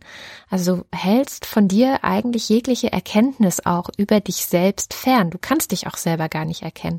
Du kannst dich selber auch nicht mit deinen Mängeln und, und Fehlern und ähm, ja, du kannst auch nicht akzeptieren, dass du verlieren könntest in einer bestimmten Situation, sondern es sind immer die anderen schuld. Und diese Anspruchshaltung habe ich auch öfters schon, ja, auch in den sozialen Medien habe ich das Gefühl, tritt die ganz oft hervor, wenn äh, Leute sich, ich sag mal, unerwünscht verhalten und Widerspruch geben oder so. Also da ist äh, sehr viel sehr viel ähm, Überschneidungen, glaube ich, auch mit diesem Narzissten, der die Kritik nicht erträgt und der da sofort dann die Verbindungen kappt zu Leuten, die ihn kritisieren. Du kennst es von Twitter, Leute, die immer gleich alle blocken. Also ich hatte zum Beispiel neulich die äh, interessante Erfahrung mit Jutta Dittfurt, der ich aus Interesse auf Twitter gefolgt bin, weil ich sie einfach für eine so unglaublich spannende Persönlichkeit halte. Nicht nur, weil sie in der Geschichte der Grünen eine wichtige Rolle gespielt hat, sondern auch, weil sie eben so, so irre umstritten ist. Also sie hat viele, viele Fans und sie hat aber auch viele Leute, die sagen, oh mein Gott, Jutta Dittfurt, ganz furchtbare Person. Und irgendwo dazwischen liegt ja die Wahrheit und deswegen fand ich sie einfach so spannend und bin ihr gefolgt. Und dann hat sie irgendeinen Tweet rausgehauen ähm, im Sinne von, es wäre besser gewesen, wenn man Dresden nie aufgebaut hätte. Das sieht man ja jetzt irgendwie an den Nazis oder so. Und ich habe das halt kritisiert. Oh mein Gott, so was schreibt Jutta Dittfurt da. Und ich war sofort geblockt. Also wirklich sofort. Das hat keine, keine Minute gedauert, war ich von ihr geblockt. Und ich glaube, dass das echt so ein Verhalten ist, was ganz, ganz oft auftritt, dass du nicht mehr empfänglich bist für und schon gar nicht empfänglich für Kritik aus den eigenen Reihen. Also ich meine, mhm. es gibt ja auch berechtigte ähm, ich sag mal, wenn, wenn ich die ganze Zeit von irgendwelchen Maskulisten angemacht werde, dass, dass ich ja sowieso nur das Geschlecht abschaffen will. Also wenn mir Sachen unterstellt werden, die nicht stimmen oder so, dann ist bei mir zumindest der, der Stummschaltenknopf auch, der sitzt dann ganz locker. Ja? Also da, mhm. da fackel ich jetzt nicht lange und beschäftige mich auch nicht weiter mit denen, weil ich auch merke, dass die sich ja auch überhaupt nicht mit mir beschäftigen. Ja. Oder mit den Inhalten. Die müssen sich auch nicht mit mir beschäftigen, aber mit dem, was ich sage. Also dass da einfach nicht ernst genommen wird. Aber wenn jetzt tatsächliche Kritik kommt, also ähm, ich irgendwas übersehen habe oder so, bin ich mittlerweile dankbar dafür. Und ich glaube wirklich, dieses aushalten können, von Verlusten, von Niederlagen, von Scheitern, von Kritik. Das hängt alles ganz eng miteinander zusammen. Und es ist letztendlich auch mal zugeben können, dass man falsch liegt oder dass man, ja, sich verrannt hat oder so. Und da, das ist eine Tugend und das hängt mit dem Verlieren können direkt zusammen. Da bin ich überzeugt. Zu diesem Akzeptieren von Verlust habe ich noch eine interessante Geschichte. Ähm, ich bin über das Thema gekommen auf Lost Places. Mhm. Lost Places sind Orte, wo der Mensch den Kampf gegen die Natur verloren hat, unabhängig davon, ob es wirklich einen Kampf gegeben hat oder ob der Mensch sich einfach zurückgezogen hat von diesem Ort und dort alles zugewuchert ist. Lost Places sind ein sehr interessantes Motiv für Fotografen. Es ist auch neulich ein wunderschöner Bildband erschienen, der heißt ähm, Neuland, Eroberungen der Natur. Kann ich nur empfehlen. Jedenfalls sind da auch sehr viele Texte drin über diese verlorenen Orte.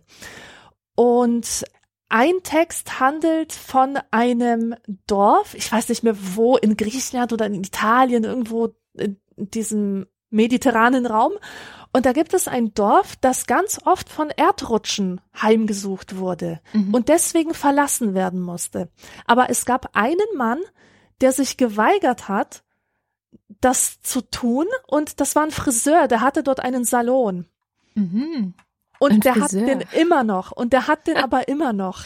Das heißt, der sitzt in den Ruinen und Menschen kommen zu ihm. Durch das ganze Gestrüpp schlagen sie sich einen Weg und empfängt dort immer noch seine Kundschaft, ja, Kundschaft von früher.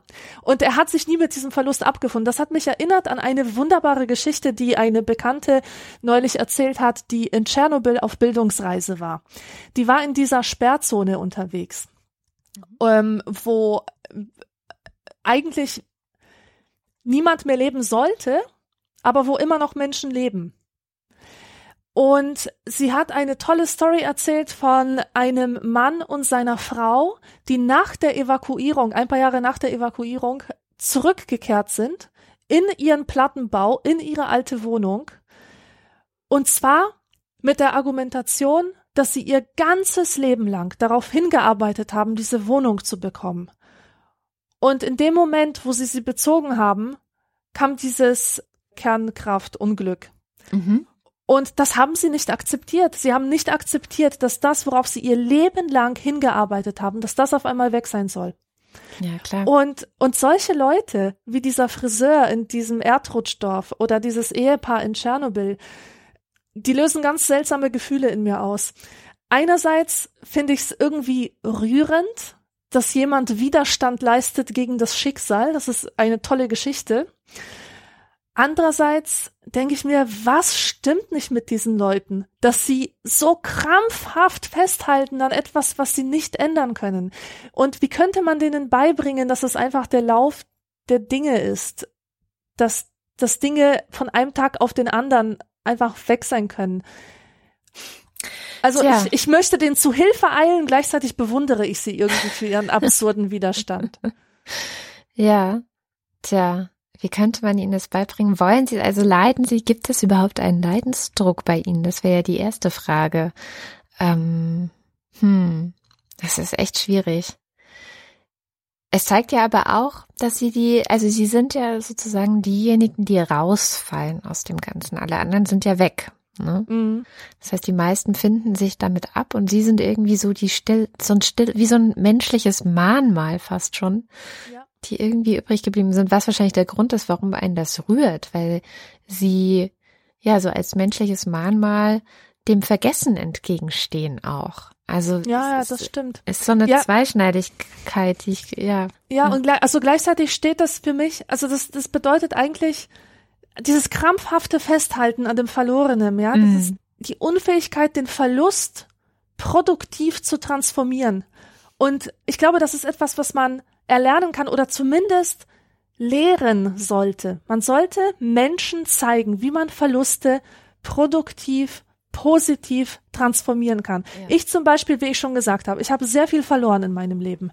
Diese ganzen Wendepunkte, die mit der Migration zusammenhängen, die waren eine Sache. Die andere Sache war, dass ich zum Beispiel die Chance auf einen Bildungsabschluss verloren hatte, nachdem ich die Schule äh, geschmissen habe, oder dass ich auch die Aussicht auf eine akademische Karriere verloren hatte, nachdem ich auf den äh, Diplomabschluss verzichtet habe. Ja. Also das habe ich auch schon als Verlust wahrgenommen, auch wenn das eine eigene Entscheidung war.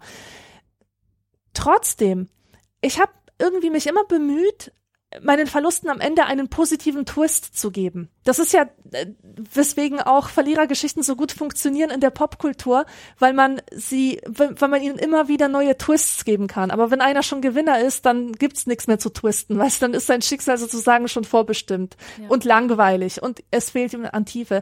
Und ich glaube, jeder von uns kann seine Geschichte hernehmen und sie umwandeln. Ich habe gemerkt, erst in späteren Jahren, dass alles, was ich an negativen Verlusterfahrungen gemacht habe, später sich in einen Gewinn verwandelt hat. Denn ich habe nicht eine, meine Muttersprache verloren, sondern ich habe ein Zweisprachigkeit erlangt. Das war ein Gewinn, ein riesengroßer Gewinn. Es ist für mich ein riesengroßer Gewinn, ein Grenzgänger zu sein, der sozusagen auf der Linie balanciert und sieht, was rechts und links von ihm vorgeht.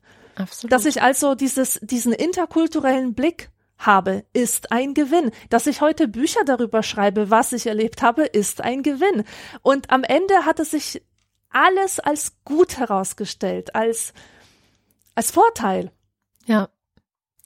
Aber du hast es halt selbst gewendet. Du hast dich nicht in deinem in deiner Opferrolle, sag ich mal. Und das ergeben. ist die Voraussetzung. Ja, das ist die Ganz genau. Voraussetzung. Genau. Es gibt eine wunderbare Serie, äh, die genau dieses Thema aufgreift. Die heißt Being Erica. Die habe ich vor vielen Jahren, ich habe vor ja, 2011, 2012 war so, bei mir waren so zwei, zwei Jahre des Verlustes, nenne ich es mal. Da war das Ende meiner Beziehung, also der Beziehung des, zu, zum Vater meiner Kinder einerseits, da war aber auch die Trennung ähm, von der Mädchenmannschaft damals. Das war ein Blog, bei dem ich drei Jahre mitgeschrieben hatte und das mir unglaublich viel bedeutet hat. Das aber, ja, letztendlich haben wir, also wir drei, die wir gegangen sind, ich bin ja mit Susanne und Barbara daraus, wir haben dieses Ding als verloren empfunden. Also, dass wir da nichts mehr erreichen können, dass das nicht mehr für uns funktioniert, dass es einfach vorbei ist, so. Und dieses Jahr 2011, wo diese beiden Trennungen sozusagen drin waren und aber auch das Folgejahr, wo ich dann auch umgezogen bin, wo ich auch meinen Job verloren habe ähm, an der Uni, waren so für mich wirklich Jahre des Verlustes und wo ich auch ähm, zunächst so Anpassungsschwierigkeiten hatte, damit klarzukommen, was gerade alles so passiert, auf mich einprasselt, sich verändert und sich einfach nur wie Verlust anfühlt. Ähm, was leider auch damit einherging, dass ich in einer finanziell sehr prekären Lage war damals. Das war schon ziemlich heftig teilweise. Und was ich geguckt habe, war eben diese Serie Being Erica. Die ging genau darum, eine Frau in Kanada, ich glaube Vancouver oder Montreal, nee, wahrscheinlich Vancouver, weil sie sprechen ja Englisch, ähm, die auch so um die 30 war und auch das Gefühl hatte, dass sie in ihrem Leben einfach nur scheitert. Also zu, zu, Beginn der Serie verliert sie ihren Job, sie verliert aber auch immer wieder ihre Beziehungen, sie verliert, also sie hat im Grunde auch keinen Glauben an sich selbst ähm, und hat das Gefühl, ein Opfer ihrer eigenen Vergangenheit zu sein. Also sie führt eigentlich alles, was in ihrem Leben jetzt ist und was sie als Niederlage empfindet, führt sie zurück auf bestimmte Ereignisse in ihrer Vergangenheit. Sie kann es ganz genau sagen, wenn damals das und das anders gelaufen wäre, dann wäre ich jetzt äh, was jemand anderes. Also sie bereut einfach ganz viel. Und die Story dieser Serie ist, sie trifft auf einen Psychologen, der steckt ihr so die Karte zu. Dr. Tom heißt er. Und Dr. Tom ermöglicht es ihr in den Sitzungen, die ähm, er dann mit ihr hat, genau zu diesen Stellen in der Vergangenheit zurückzureisen. Also ganz zu Beginn soll sie eine Liste machen mit, mit den schlimmsten Dingen, die ihr passiert sind, die sie ändern will. Und von denen sie glaubt, wenn sie die ändert, also wenn sie in ihre Vergangenheit zurückgehen könnte und diese Dinge ändern könnte, wäre ihr heutiges Leben besser. Diese Dinge schreibt sie auf eine Liste und sie kann dann pro Folge, also pro Folge dieser Serie, geht sie in einer dieser Sitzungen mit Dr. Tom zurück in diese Vergangenheit, zu diesem Moment und äh, kriegt die Chance, ihn zu ändern. Das ist ja großartig. das ist eine tolle Idee. Ja, und die ist toll gemacht, die Serie.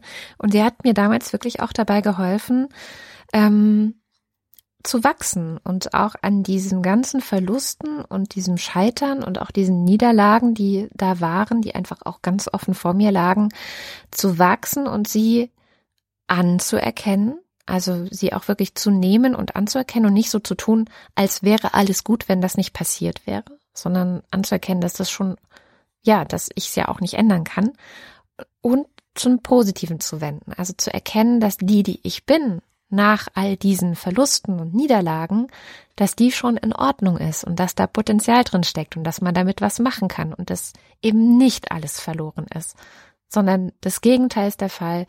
Es ist eben die Möglichkeit, wenn man abschließen kann, auch mit der Vergangenheit, etwas Neues zu gestalten. Das war also wirklich große Empfehlung für Being Erica. Ich liebe diese Serie. Ich empfehle sie auch immer allen ähm, rundherum. Genau, also ich fasse nochmal so zusammen, was das Positive am Verlieren sein kann. Es ist lehrreicher als Siegen. Man lernt ganz viel. Wie viel lernst du schon dadurch, dass du ein Tennismatch gewonnen hast? Nichts. Aber wenn du verloren hast, dann denkst du darüber nach, was kann ich beim nächsten Mal besser machen, woran hat es gelegen? Es lehrt dich Demut. Das ist auch sehr wichtig. Absolut. Dass du einfach deine Grenzen anerkennen kannst und die, die Grenzen des anderen auch und des, des Machbaren, das ist etwas sehr, sehr Heilsames. Dann bekommst du einen Sinn für Neubeginn, und das ist etwas ganz, ganz Wichtiges in unserer heutigen Welt, die sich ja ständig wandelt. Es, es verändert sich laufend so viel, dass du sehr davon profitieren kannst, wenn du immer wieder aufs Neue, von Neuem beginnen kannst. Dann erkennst du durch das Verlieren vielleicht auch, worauf es ankommt es, es könnte sein, dass jemand, der von einem Tag auf den anderen sein ganzes Vermögen äh, verliert, dass er dadurch erst die Chance bekommt, zu erkennen, dass es im Leben eigentlich auf soziale Beziehungen ankommt. Nur so ein Beispiel, ja? Ja. Dann, und das finde ich auch noch einen sehr wichtigen Punkt, du verlierst deine Illusionen und was, was etwas Gutes ist. Manche Leute wollen die behalten. Ich, ich persönlich finde das sehr, sehr gut. Ja. Ähm, und du bekommst eine Offenheit für Erfahrung. Du hast bestimmt schon mal solche Sprüche gehört wie, ähm, ja, ich hatte nichts zu verlieren, wenn jemand ähm, rechtfertigen wollte, warum er dies oder jenes getan hat. Genau, ja. Ich bin damals nach Amerika gegangen. Ein Schritt, der für mich undenkbar war, weil mir einfach der Mut gefehlt hätte, als der Mensch, der ich immer gewesen bin. Aber in, zu diesem Punkt meines Lebens hatte ich nichts zu verlieren, denn ich hatte alles verloren. Und schon eröffnete sich diese Möglichkeit. Ich habe gedacht, was habe ich denn zu verlieren? Ich kann dahin gehen und mal sehen, was kommt. Oder die besten Gespräche äh, entstehen mit Menschen, die man gerade erst kennengelernt hat und man merkt sofort, die haben nichts zu verlieren, deswegen reden sie offen. Mhm.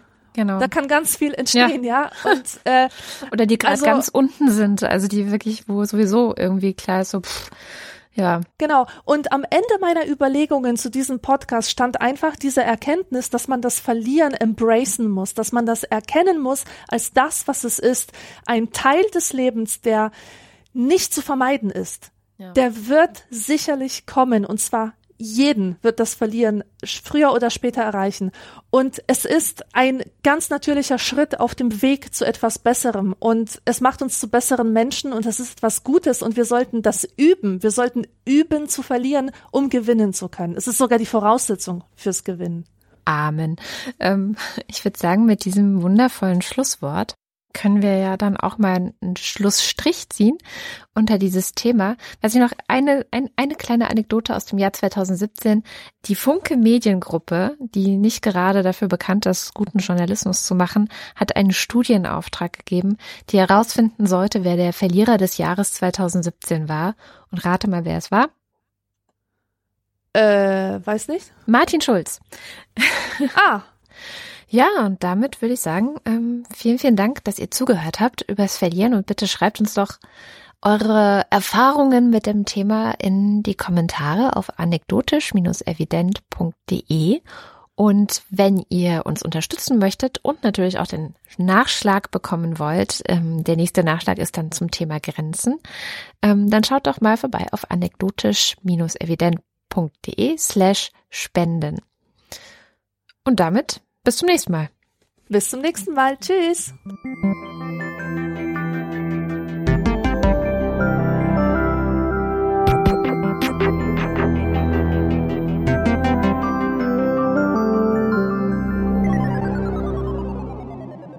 Anekdotisch evident ist eine Produktion von Haus 1. Weitere Infos findet ihr auf haus1.fm.